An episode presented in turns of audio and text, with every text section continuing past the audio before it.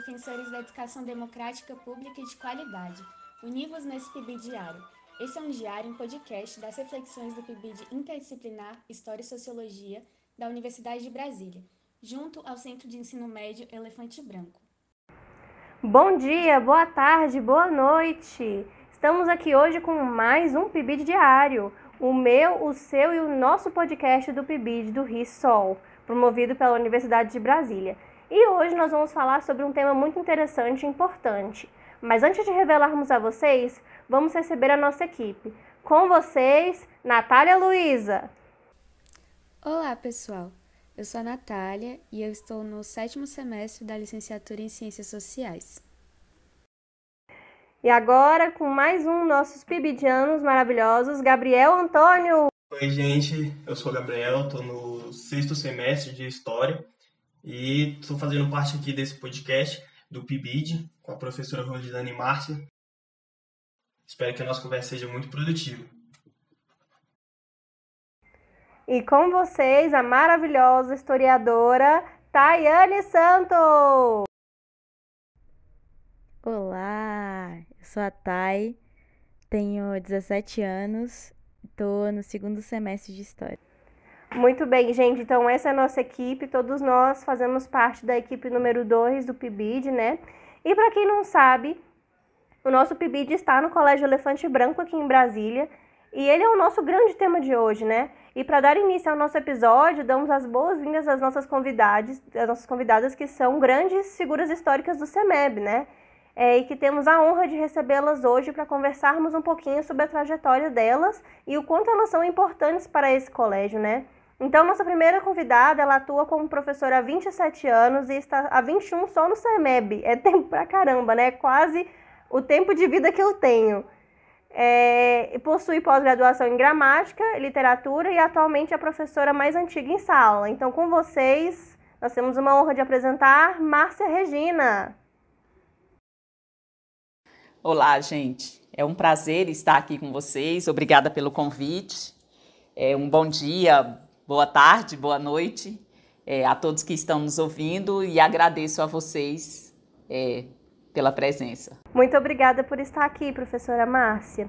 E para colaborar com ela nessa conversa né, que nós teremos hoje, recebemos também a professora que é outra grande figura histórica no CEMEB, né, que atua lá desde 92 e que iniciou a caminhada dela depois de uma substituição que em tese duraria só seis meses e acabou sendo 29 anos. Espero que aconteça isso comigo quando eu for chamada para alguma escola, né, gente? E com vocês, a professora Rosiane. Bom dia, gente. Muito bom dia, boa tarde, boa noite. É, eu estou muito feliz de estar aqui com vocês, podendo ter essa conversa.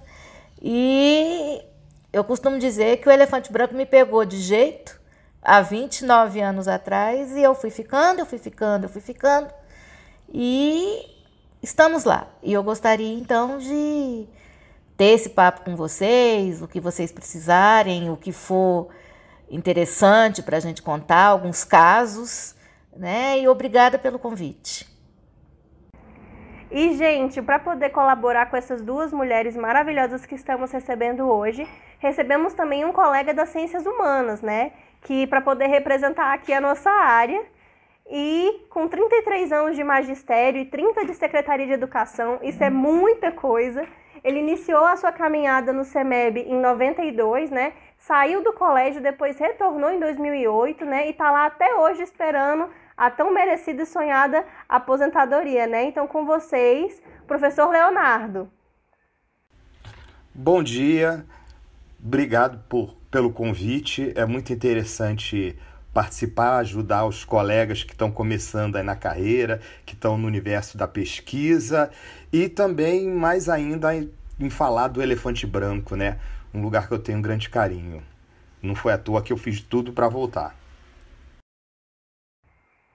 É, nós agradecemos imensamente a sua presença aqui, professor. Está representando a gente muito bem aqui da área das ciências humanas, né?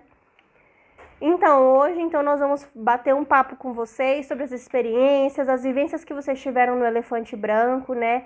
o que motivou vocês a serem professores, né? Então, para poder iniciar essa nossa conversa, eu vou convidar as minhas colegas do PIBID, né, a Nath e a Thay, para começar a fazer as perguntas, né? E aí vocês se sintam à vontade para responder da melhor forma possível. Então, eu passo para a Nath começar as perguntas. Bom, professoras e professor, para iniciar a nossa conversa, vocês podem contar um pouquinho sobre a trajetória de vocês no CEMEB? Podemos começar com a Rosiane. Bom, eu cheguei no, no CEMEB em junho ou julho de 92. Na época eu não tinha sequer um ano de secretaria de educação, tinha poucos meses. E, como eu disse anteriormente no, na gravação, como foi falado, eu fui para substituir, como eu não tinha lotação naquele tempo, naquele tempo a gente não tinha lotação, eu não tinha lotação definitiva eu fui para fazer uma substituição de uma colega que estava fora, ela ia passar seis meses. Ela pediu licença, ia passar seis meses, inclusive no exterior, e me mandaram naquele tempo para fazer essa substituição até o final do ano. E do final do ano ficou mais um ano, daqui a pouco mais um ano, daqui a pouco mais um ano, e nós já contamos com 29 anos de elefante branco as, né, sempre trabalhando primeiramente com naquela época sétima e oitava séries, que é o que a gente tinha no CEMEB é, de maneira excepcional durante alguns anos. Eram muitos estudantes, então o CASEB na época não comportava todos os estudantes, como a gente tinha algumas salas, mandaram, a regional de ensino mandou alguns estudantes, sétima e oitava série, para a gente trabalhar. E assim ficou por alguns anos, eu sempre trabalhando com eles, sétima e oitava série. Quando acabou, eu passei para o primeiro ano do ensino médio. E durante essa trajetória, saí de sala, já andei por todos, eu acredito que por quase todos os setores da escola e lá se vão. É uma história, é uma história de vida. Eu costumo falar que eu tenho mais tempo dentro do elefante branco do que eu tive fora. Porque eu cheguei ao elefante branco, eu tinha 20 anos de idade. Né? Então, lá vão 29, vocês fazem a conta aí que eu já passei dentro do elefante mais do que fora dele. E é isso. Nosso objetivo, né, gente? Estamos aí na faixa dos 19 e 20 anos. Esse é o nosso objetivo, né? Lá no fundo. O que, que você acha disso, Nath? Sim, nossa, se eu entrasse já como professora agora com 20 anos, hein? Muita história aí, professora Rosiane. É... E você, professora Márcia? Então, a minha trajetória também é semelhante, né? Eu acho que é a história de todos os professores. É, eu decidi me tornar professora aos nove anos de idade. A minha mãe trabalhava na limpeza de uma escola particular e até pelo fato de ela fazer parte da limpeza, eu via as professoras da escola como se elas estivessem num status acima, né? As professoras, que eram as tias da escola, né? As tias ganhavam ovo de Páscoa, ganhavam presente no dia dos professores, as tias iam lindas pra, para, para os eventos né, da, da escola, como os eventos de formatura, então eu achei que era aquilo que eu queria para mim. Então eu tinha nove anos quando eu me decidi. É, e aí, a partir daí, nunca mudei, nunca pensei em fazer outra coisa, né? Me tornei professora aos 17 anos de idade. Então, com 17, naquela época eu fiz o magistério, ah, era o que a gente chamava de escola normal. Então, eu fiz o magistério, com 17 anos eu entrei ah, numa sala de aula. Ah, e aí, então, fiquei um tempo trabalhando numa escola particular, exatamente a escola onde a minha mãe tinha sido servidora da limpeza, né? Anos depois eu voltei como professora. É, e aí, em 95, entrei na Secretaria de Educação, é, trabalhando com alunos de primeira a quarta série. Nesse período, eu terminei a minha faculdade e no ano 2000 foi quando eu fui trabalhar no Elefante Branco. Então, são 21 anos de Elefante Branco Nesse tempo todo, é, apenas três eu fiquei em coordenação. Então, de toda a minha trajetória, todo esse tempo eu sempre estive em sala de aula. E eu, particularmente, gosto muito da sala de aula, né? Com todos os problemas que a gente tem, as dificuldades do ensino, as dificuldades da educação, eu, particularmente, gosto da sala de aula e acho que lá é o melhor, melhor lugar para se trabalhar. Eu realmente gosto. É, assim como Leonardo, também sonho com essa aposentadoria, principalmente me aposentar com sanidade mental, né? Esse é o objetivo de todos os professores, de não enlouquecerem antes de chegar à sonhada aposentadoria. É isso. Nossa, professora Márcia, muita experiência em sala de aula, hein? É... E você, professor Leonardo? É... Eu, quando estava fazendo a sétima série, tive um professor chamado Paulo Rosa, de Geografia. E a gente estudou muito mundo, muita coisa. Então, meu sonho foi trabalhar no universo da geopolítica.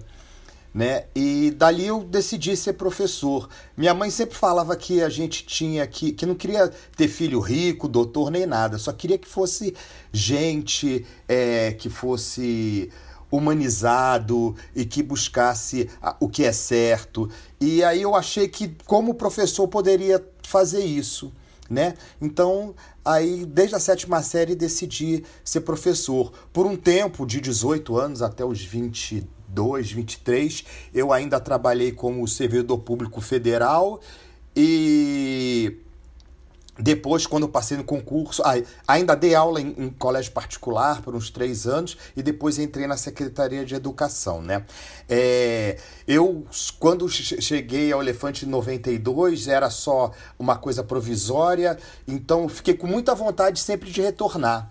E eu saí dali, infelizmente, porque não era o meu, vamos dizer, o meu grande gosto, eu trabalhei muito com ensino fundamental, que serviu como um bom aprendizado. Mas meu sonho era trabalhar no ensino médio e especificamente com geopolítica.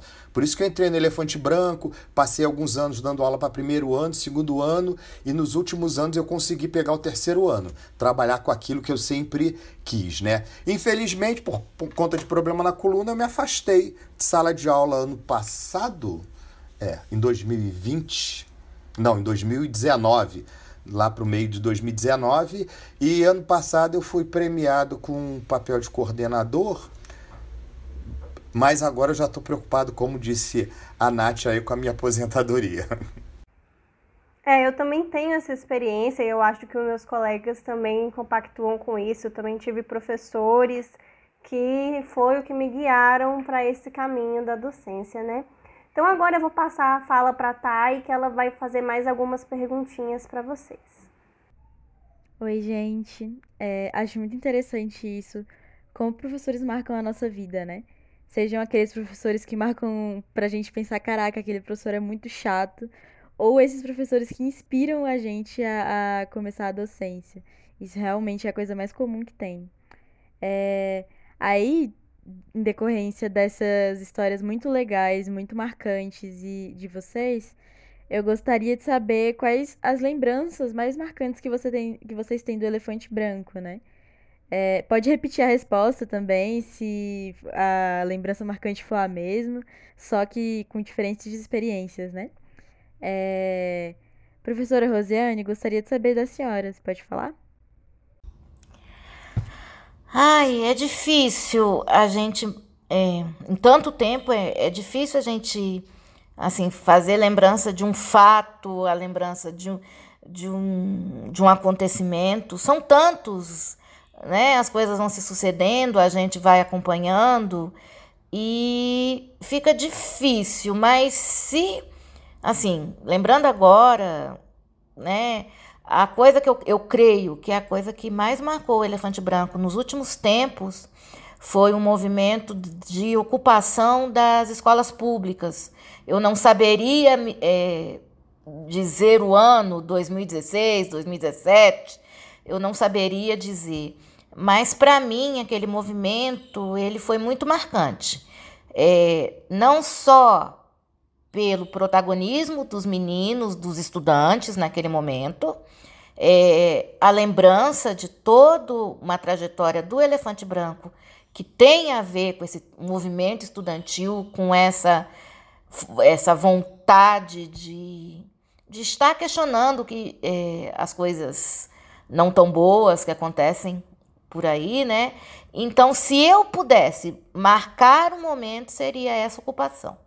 É, aconteceu em todas as escolas públicas e, por Elefante, eu creio que foi um momento muito marcante, em que os alunos realmente tomaram conta daquele espaço. Eles simplesmente chegaram, ó, professores, o momento é nosso, vocês vão sair e a escola é nossa e nós vamos aqui reivindicar, nós vamos aqui permanecer, né, para marcar a nossa posição. Então, eu acho que é isso. Se eu pudesse dizer um momento, seria o Ocupa CEMEB, como, ele, como ficou conhecido. Muito interessante mesmo. É, as ocupações realmente foram um momento histórico para o movimento estudantil secundarista, né? Acho que é um momento em que os alunos realmente reivindicam a escola e entendem que eles também têm um papel né, na própria educação. É muito interessante. Professora Márcia, a senhora pode falar também? É, certamente vai parecer redundante com a fala da Rosiane, mas é, nesses anos todos o que teve de muito marcante foi mesmo esta ocupação dos estudantes, né? É, nós sempre tivemos no Elefante uma história de um Grêmio estudantil é, muito atuante, muito politizado. É, não à toa, né, que o nome do Grêmio Estudantil é Onestino Guimarães, né, que foi um líder estudantil de Brasília, inclusive, né, foi estudante, inclusive, da UNB na época ah, do golpe militar, então no, no período da ditadura. É, então, certamente, é, o que nos marca muito é, ao longo desses anos é, foi essa movimentação, essa força estudantil.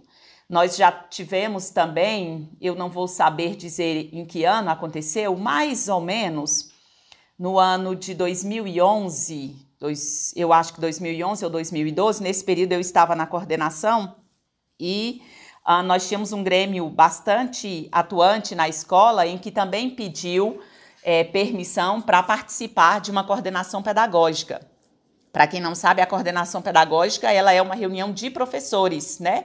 E equipe gestora. E naquele momento, o Grêmio Estudantil é, pediu uma participação e um movimento grande de alunos. Eu não sei, imagino, sei lá, 50, 60 alunos mais ou menos, adentraram é, na sala justamente naquela época é, para exigir que a direção da escola tomasse providências em relação a alguns problemas. Isso teve uma repercussão tão grande que apareceu nos jornais. Eu me lembro dessa notícia, tanto no Correio Brasiliense quanto no DFTV, é, em que os estudantes mostravam essa força, essa participação. E isso sempre foi uma coisa muito forte é, dentro da nossa escola. Muito legal, muito legal, professora Márcia. E você, Leonardo?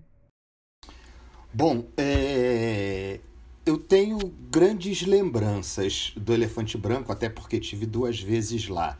É uma que sempre ronda meu imaginário era quando a primeira vez que eu fui lá e nós professores saímos à tarde da escola, seis horas da tarde, toda sexta-feira, para o bar do Afonso e para o amigão para fazer coordenação pedagógica. Aquilo era muito bom. Por sinal, alguns desses meus amigos, e depois eu vou passar para você, eles até hoje eu tenho contato, são professores que já aposentaram há muitos anos da, da educação, mas na época já estavam para aposentar em 92, mas até hoje eu tenho contato com eles. É, outro momento interessante que assim eu achava que, que eu via a alegria dos alunos eram nossas festas juninas. Fizemos, não fizemos muitas e nem sempre, mas quando foram feitas, os alunos tinham uma felicidade enorme. E o nível do, das quadrilhas, né, da dança de quadrilha e da disputa era altíssimo. Eu ficava assim impressionado com a dedicação e com a alegria daqueles alunos, que aí vê como é importante a escola criar esse espaço para o aluno, a, a, escola propiciar eles é, desenvolverem, organizarem, trabalharem junto e conseguirem realizar um trabalho. Claro que o mais importante foi a ocupação do elefante branco, né? Isso daí já seria chovendo molhado. Mas pegando carona com essa ocupação do elefante branco, teve um momento que me emocionou mais ainda, porque eu pude assistir de perto. O, a, a, ocupação do elefante branco a gente sabia, muitos professores é, se colocaram à disposição dos alunos para ajudar em qualquer situação, mas nós estávamos distantes. Os protagonistas eram os alunos. E ali, como eles estavam fechados dentro da escola, a gente não teria acesso. Mas a outra vez foi que nós tínhamos um ano, não lembro, foi bem próximo disso, em que os é, os servidores da escola, volta e meia, ficavam sem salário, volta e meia ficavam sem vale transporte. E aquilo gerava também eles, servidores, fazerem de vez em quando uma pequena greve para conseguir receber seu salário e ficava aquela briga da escola terceiriz, da, da terceirização, né? Que jogava a culpa que era o governo que não pagava, aí o governo falava, não, eu paguei, mas eles não querem pagar os servidores. Bem, chegou um ponto que aquilo ficou insustentável, a escola ficava muito suja e os alunos resolveram paralisar. Isso foi muito legal, porque achei muito humano deles, né? Em defender o colega que está ali é, limpando a escola para eles, que está ali cuidando da manutenção da escola. E aí os alunos saíram do Elefante Branco, eu e mais o colega de história acompanhamos de longe, né? Porque a, a história era deles. E eles desceram, um grande número de alunos. É, é, um grande número desceu para a W3 Sul, e na direção norte, né, na contramão, ocuparam a W3 Sul e saíram andando, fecharam a W3 Sul por um bom tempo, né? Até que a coisa pegou com a polícia e tudo mais, e parará e tal. Mas foi um momento muito bacana, muito legal, que eu pude presenciar, pude ver como foi aquilo, né? Outro posicionamento político dos nossos alunos. Muito obrigada, professor. Agora eu vou passar para a Nath para ela dar continuidade à reunião. Então a pergunta que eu quero fazer para vocês, ela é uma pergunta que são duas em uma, né? É, que é o que, que o elefante representou para vocês, né? O que, que o CEMEB representou para vocês e o que, que vocês sentem falta da época que vocês estavam em sala ou estavam na coordenação e o que, vocês sentem falta também. Vamos entrar um pouco nesse mérito do, da relação presencial com os alunos, né? Então, pode começar na mesma ordem, professora Roseane. É, sim. Difícil demais dizer para você o que, que o elefante branco representa para mim. O elefante branco representa mais do que uma história de vida. Ele representa tudo que eu uma grande parte do que eu sou é, vem do elefante branco, vem dessa minha trajetória profissional, vem dessa troca de experiências com estudantes, com servidores, com, com os colegas. O elefante branco é a parte da minha história. É, você não, eu não consigo dissociar o que eu sou, a Rosiane é, fora do elefante branco, com a Rosiane dentro do elefante branco. É um todo é, eu passo mais tempo da minha vida dentro do elefante branco do que fora. Então é uma relação assim bem é próxima. O elefante branco é onde eu me desenvolvi, é onde eu trabalho, é onde eu é, construí minha, as minhas grande parte das minhas relações de amizade. É, o elefante branco é sou eu. Eu sou o elefante branco, o elefante branco se confunde comigo e assim nós vamos. Do que eu sinto falta? Não é que eu sinto falta, eu pude acompanhar durante esses 29 anos o, o tanto que o elefante branco se modificou, que os estudantes se modificaram, que a escola pública, que a educação de maneira geral se modificou. E não é que eu sinta falta, eu sinto que às vezes é, não vamos cair naquela história, ah, antigamente era melhor. Não, não existe isso, antigamente era melhor. Antigamente era diferente. Antigamente nós tínhamos estudantes diferentes, com objetivos diferentes, ou talvez com um objetivo claro, que hoje talvez essa juventude não tenha tanto um objetivo, ou que era diferente antigamente.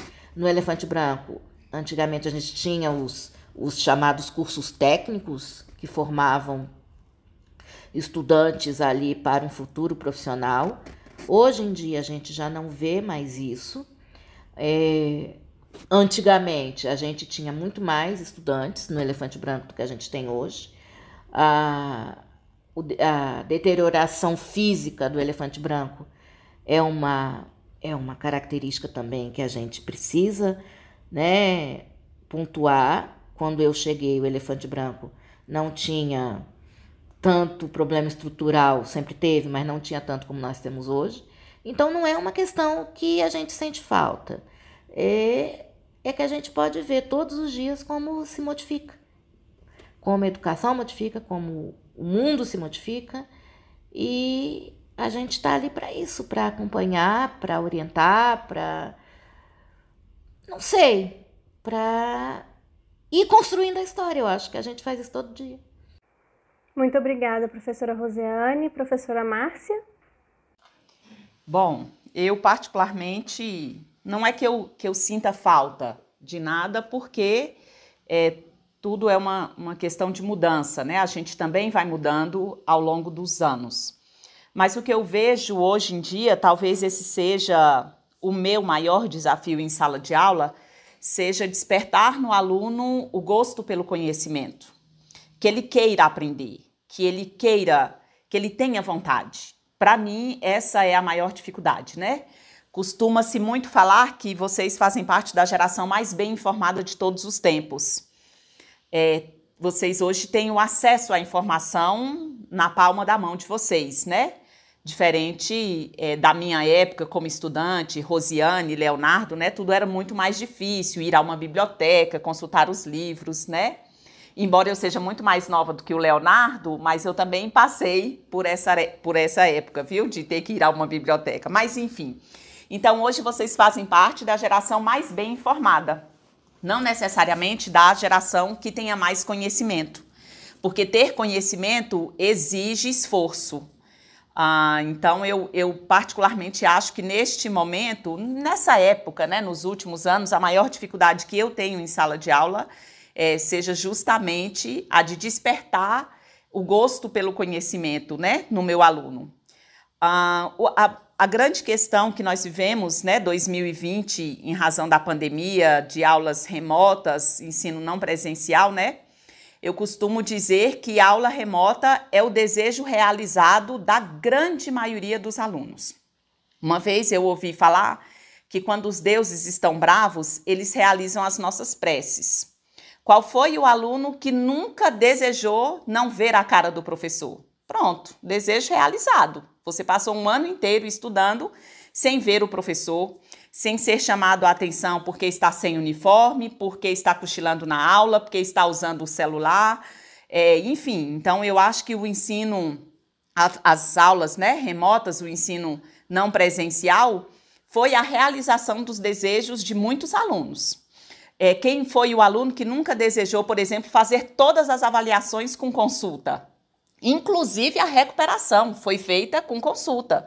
É, então, eu acho que Nunca os deuses realizaram tanto as preces dos alunos como no ano de 2020. Diante desse desejo realizado, a questão agora é a autonomia de estudar, de conhecer, de ser um bom aluno, de buscar é, é, superar as suas dificuldades, agora cabe ao aluno. Percebe o quanto a autonomia do aluno nunca foi, foi tão evidente, nunca foi tão importante? Justamente por isso porque é, se antes existia né, um conceito de que o professor passa para o aluno conhecimento, já há muitos anos a pedagogia derrubou esse conceito e a pedagogia coloca que o conhecimento é uma via de mão dupla, né? O professor ele também aprende com o aluno. É, mas ele também, o sendo uma via de mão dupla, também exige que o aluno construa o seu próprio conhecimento. É, então, o ensino não, o ensino não presencial, as aulas remotas, deixam isso de maneira muito evidente. O professor coloca o conteúdo e cabe ao aluno buscar isso, buscar esse conhecimento, construir o conhecimento dele.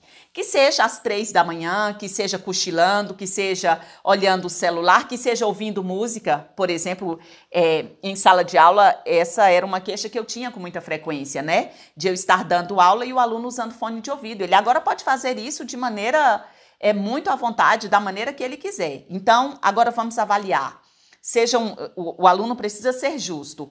Com, com todos esses desejos realizados, ele construiu melhor o seu conhecimento? Então, essa, essa é a minha dúvida, esse é o meu questionamento em relação a esse período de aula não presencial. Muito obrigada, professora Márcia. Você falou tudo. É exatamente isso que muitos alunos devem sentir, mas no final das contas eles estão sofrendo. Tem gente que eu nunca imaginei que fosse ouvir, nossa, que saudade da escola, né? E a gente também andava nos corredores da UNB dizendo, nossa, quero ir para casa, já quero ir embora, que preguiça de assistir aula. E hoje a gente está aqui morrendo de vontade de voltar para a UNB, né? Então agora eu vou passar para o meu colega Gabriel, que vai direcionar mais algumas perguntinhas para vocês antes de nós encerrarmos. Vai, Gabriel. Então, gente, é assim muito muito rico, né, a nossa conversa de hoje com os professores, muitas histórias assim que agregam. E eu juntei na pergunta justamente isso que a gente vem falado. E eu queria perguntar para vocês como que vocês enxergam que essas histórias ricas que vocês contaram, essas histórias inspiradoras que vocês contaram, né, que vocês são figuras históricas, assim como outros personagens da escola, podem influenciar nos alunos, né, que é realmente ali, vamos dizer, o último, a última etapa, né, que é que cai nos alunos, né? Tudo ali é praticamente no, focado no ensino deles, né? Então eu queria perguntar para vocês como vocês acham que essas histórias, como essa valorização, esse projeto pode fazer com que eles se sintam representados e se pode fazer com que eles tenham interesse para participar de projetos interdisciplinares, participar de grêmio estudantil, etc. É, bem, é, esse, esse lado é, da, da importância que você tem na vida do aluno é o exemplo que você tenta passar no dia a dia dentro de sala de aula, né? E essa questão da relação de afeto, a relação de exemplo, né? Eu acho que é, o professor tem um, um, papel fundamental na formação do aluno também. Claro que os pais muito mais, a família muito mais, mas tem uma grande é, representação de exemplo. Era muito comum um aluno vir me contar: ah, a professora tal falou tal, tal, porque ela age assim e tal. Aí você via que, que no bate-papo de um outro colega com os alunos em sala de aula, de repente esse colega estava falando da casa dele, da família dele, de outra coisa que não a escola, e os alunos captando aquilo como um exemplo de, é, de conduta. Né? Então, isso é um fator interessante. Outra coisa que o Gabriel falou, que me chamou muita atenção, você falou alguma coisa sobre interdisciplinar, não foi, Gabriel? É, e tem muito de você dar um protagonismo para o aluno e você é, fazer com que ele esteja feliz em estar ali, né? Então, quando a gente conseguiu fazer alguns trabalhos é, interdisciplinares, eu sempre gostei de trabalhar com montagem de vídeos, é, faz com que muitos dos alunos se sintam bem representados, tenham um gosto de produzir. Eles ali não estão só consumindo conhecimento, eles estão produzindo conhecimento, né? Que eu acho que é o grande foco que a gente deveria buscar dentro da educação, fazer com que o aluno seja produtor de conhecimento também. É, e isso é, tem um, um, um, um, peso na história dos alunos. Eu tive algumas alunas que dois anos depois de estarem é, na faculdade, uma estava fazendo matemática em, em, BH, outra em outro lugar, não lembro bem agora, e elas foram lá na escola e falaram assim, professor, sabe aquelas aulas de vídeos que você que a gente tinha que montar, falando sobre alguns assuntos? Rapaz, lá na faculdade de matemática o professor não mandou a gente fazer, montar uma aula, aí todo mundo ficou desesperado, todo mundo começou, como é que faz, como é que faz? Ela falou assim, calma, que eu sei, eu aprendi isso no ensino médio, né? Então, isso é muito legal, você fala assim, pô, meu trabalho é marcou, serviu para ajudar essa galera na caminhada. Muito obrigada, professor. É, então é isso, gente. Eu acho que antes de encerrarmos, é, é importante a gente dizer para vocês que vocês são sim figuras históricas da escola, né? É, o quanto que vocês mudaram e mudam a vida de alunos é uma coisa grandiosa demais para não ser reconhecida, né? Então, pra, por isso que para a gente vocês são figuras históricas e que muitas vezes podem superar grandes nomes que não fizeram tanta diferença na vida de tantas pessoas quanto, quanto vocês fizeram, né? Então, muito obrigada por todos esses anos que vocês serviram, trabalhando todos os dias dentro das escolas, aguentando aluno enchendo o saco, aguentando coordenação, corrigindo prova, montando aula até de madrugada.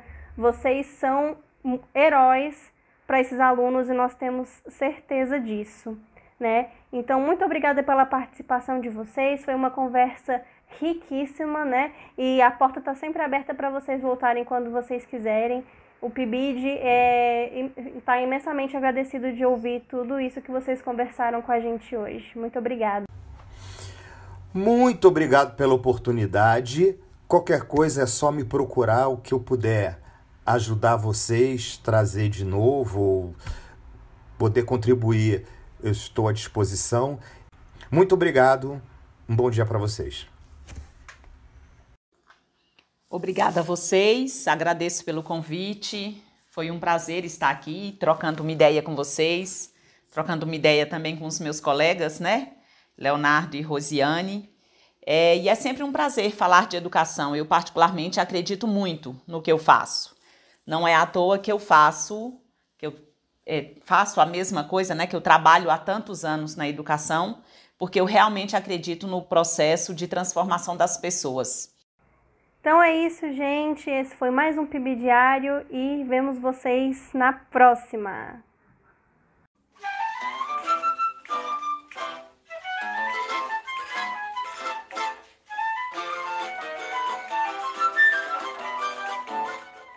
Podcast foi produzido e editado por iniciativa autônoma dos integrantes do PIB de História e Sociologia UNB e possui finalidade educativa. A música utilizada é do grupo regional Segura Elas.